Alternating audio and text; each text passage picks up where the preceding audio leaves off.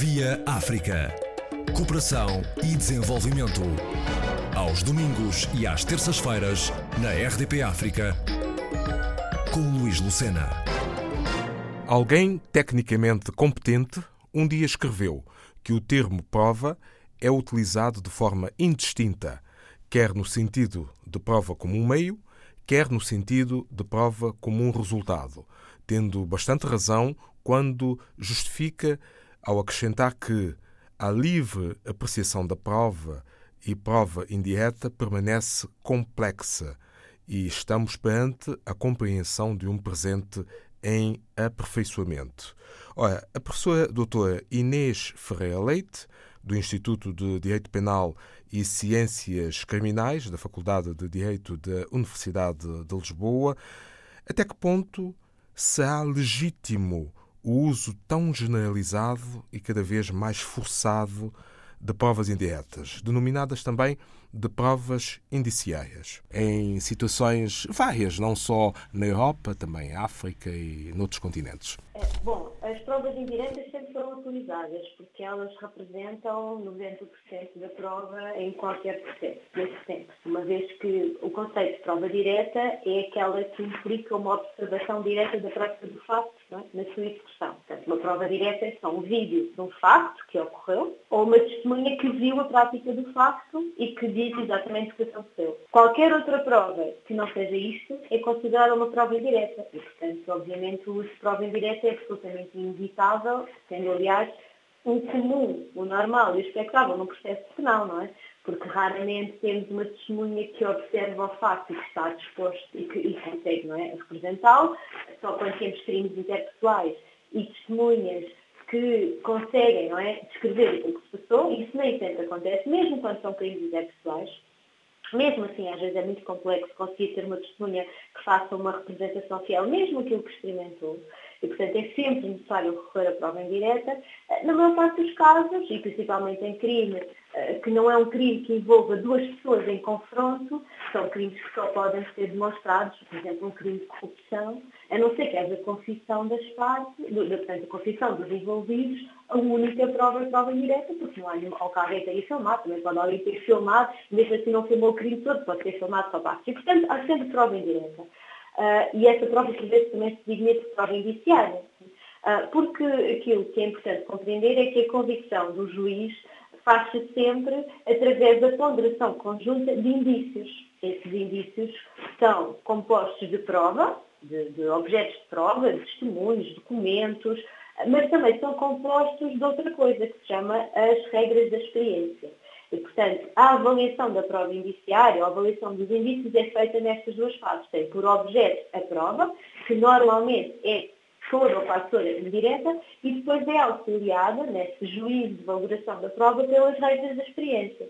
Eu penso que aquilo que está a gerar alguma insatisfação mais recentemente é a forma como têm sido utilizadas as regras da experiência para avaliar a prova indiciária é o facto de ter havido algumas afirmações em alguns acordos com recurso a ditados populares, uh, uh, uh, tentando extrair de alguns indícios que têm muitas leituras possíveis, uma leitura única, como se essa fosse a única leitura óbvia para todas as pessoas, quando não é. Por exemplo, quando se diz uma pessoa que guarda em casa dinheiro é porque pratica um crime, porque toda a gente tem dinheiro no banco e ninguém tem dinheiro em casa, quando temos um, um, um, tribunal que diz isto, está a fazer, na minha opinião científica, um mau uso das regras da experiência. Porque, obviamente, há muitas razões pelas quais alguém pode ter certas quantias em dinheiro, até podem ser muito elevadas. Há pessoas, não é? há pessoas que, de vez em quando, há pessoas até com algumas teorias da conspiração que retiram dinheiro dos bancos ou guardam dinheiro. Há variedíssimas razões uh, para, às vezes, certas coisas acontecerem, não é? Ou, e, portanto, nós não podemos é dizer não podemos chegar, e normalmente o exemplo que se é dado, o exemplo de alguém que é encontrado uh, logo após, ou umas horas após a prática de um crime de furto, por exemplo, numa residência, é encontrado com uh, o carro cheio de materiais utilizados para praticar furtos, por exemplo, para abrir portas ou para carrinhos para transportar móveis, e na garagem, isto é um caso real, aliás, eu estou a descrever por cima de um caso real, julgado pelos tribunais portugueses, no, no, caso do suspeito, foi encontrado com muitas ferramentas que servem para praticar furtos, todo o tipo de ferramentas, mas cinco ou seis. E a garagem do suspeito tinha todos os bens que tinham sido furtados da residência. eletrodomésticos, mobília, expositores. Bom, claro, ninguém observou o furto. Ninguém testemunhou, obviamente o suspeito não confessou. Então pergunta-se, esta prova é suficiente para condenar pelo furto? Bom, e, e, do ponto de vista das regras constitucionais, ela é suficiente. Se o juiz ficar convencido por este conjunto de indícios e outros, não é? Uh, uh, uh, não haver nenhuma outra explicação, o arguído, por exemplo, não conseguir demonstrar onde é que estava no, no, no, horário dos furtos, não ter rendimento suficiente até para, para poder assumir que terá comprado aquelas coisas todas, não ter justificação plausível para ter aquelas ferramentas no carro, porque não é o seu trabalho. Bom, se nós juntamos tudo, nós podemos concluir, bom, se de facto este suspeito tem no carro instrumentos para poder forçar a entrada em residências e transportar bens, tem a garagem cheia dos bens, bom, se calhar não é absurdo, não é? e até pode ser fundamentado, concluir que ele foi o autor do furto. Mas também se pode concluir que não foi o autor do furto, porque o juiz não fica convencido e puni-lo apenas pelo crime de receptação, por exemplo, porque tem na sua posse os bens furtados. Não há aqui uma solução rígida única que seja certa. Agora, este caminho, que se chama a formação da comissão do julgador, é um caminho que é feito com base essencialmente em prova indireta ou indiciária e numa avaliação dos indícios à luz das regras da experiência. O que é que se pretende? Que essas regras da experiência sejam declaradas pelo tribunal. Eu, eu acho que uma pessoa que tem no seu carro estes instrumentos e não tem outra razão e tem na garagem aqueles bens que são de outra pessoa, que foram furtados da casa de outra pessoa à partida, não é? É porque isso é demonstrativo que praticou furto, não é? Explicando porquê e a possibilidade de nós todos discutirmos essas regras da experiência, se concordamos ou não, porque se calhar podemos ter vivências diferentes e não estamos de acordo e afinal essas regras da experiência são da experiência de alguns, mas não são da experiência de todos. Isto é que é importante fazer. Eu penso que a insatisfação tem mais a ver com isto e não necessariamente com o uso uh, em si uh, da prova indireta. E da sua experiência, da leitura que tem feito, uh, que repercussões é que isto poderá ter no futuro, esse mau uso que certos julgadores fazem que repercussões é que isso poderá ter em matéria de direitos, liberdades e garantias dos próprios cidadãos, em particular, e da sociedade em geral?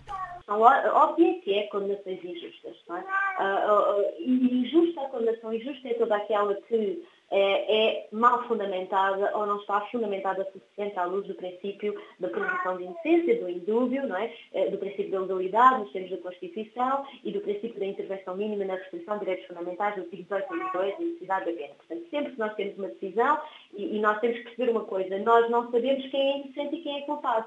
Nós não sabemos, nós não temos máquinas eh, de detecção de inocência e de culpabilidade, não temos raios-x de, de, verdade no coração e na mente das pessoas, nós não sabemos. Nós não podemos partir do, do pressuposto que eu sei, eu sei, com o meu juízo, quem é culpado e quem é inocente. E, portanto, se alguém for condenado que eu acho que é culpado, mesmo que não haja prova nenhuma, é uma decisão justa. Isto do ponto de vista constitucional e legal está errado.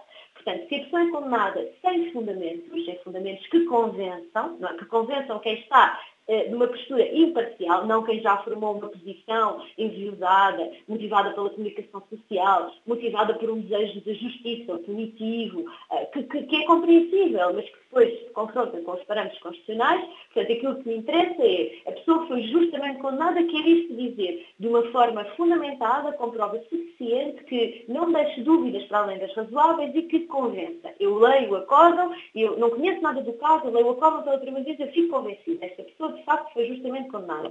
O risco é este, o risco que já se começa a notar e o que tem acontecido ultimamente, eh, aquilo que por vezes tem sido sentido, principalmente por pessoas que eh, têm mais formação em direito e somos capazes às vezes de perceber um bocadinho mais as nuances do discurso jurídico e a sua suficiência, mas também penso que uh, pessoas, independentemente da sua formação, que por vezes sabem mais ou menos ou têm uma ideia daquilo que é o acervo probatório de uma decisão e que não ficam convencidas. Pelo contrário, ficamos cheios de dúvidas. Ora, não é nada, não é nada favorável, uh, mesmo independentemente da questão saber uh, que há uma lesão de direitos individuais fundamentais, portanto, condenações injustas, aplicação de penas não fundamentadas logo injustas, uh, e portanto uma pessoa sofre uma pena, inclusive penas de prisão, uh, que, não, que não deveria sofrer, e há aqui uma restrição óbvia de direitos fundamentais, há um outro problema mais insidioso.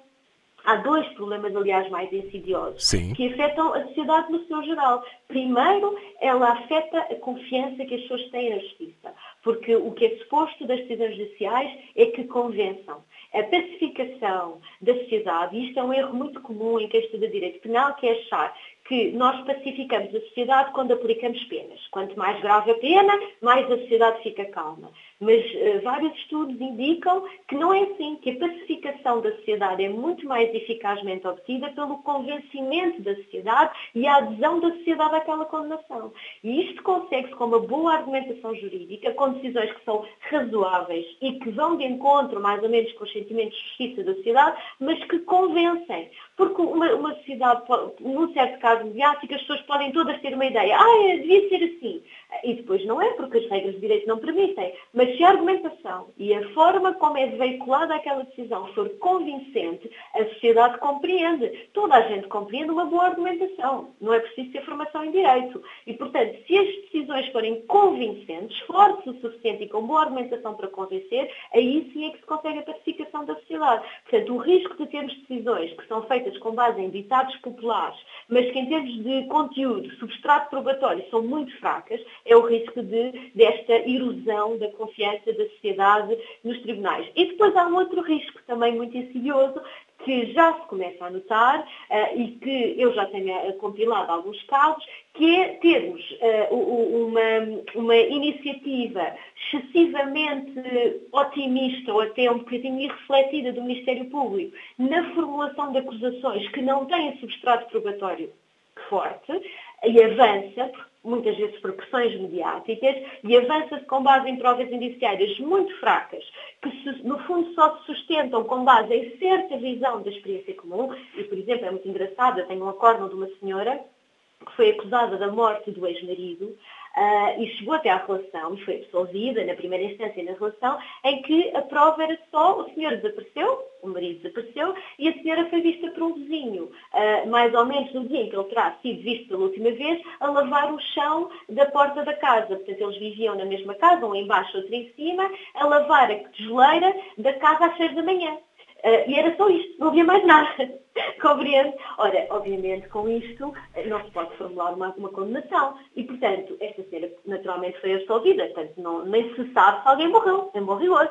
E, portanto, uh, por, e isto é um caso que toda a gente compreende. Mas isto está a acontecer em casos bem mais complexos, em que, por pressões mediáticas, o Ministério Público avança com acusações com base nessa ideia. Isto, obviamente, a única explicação é esta.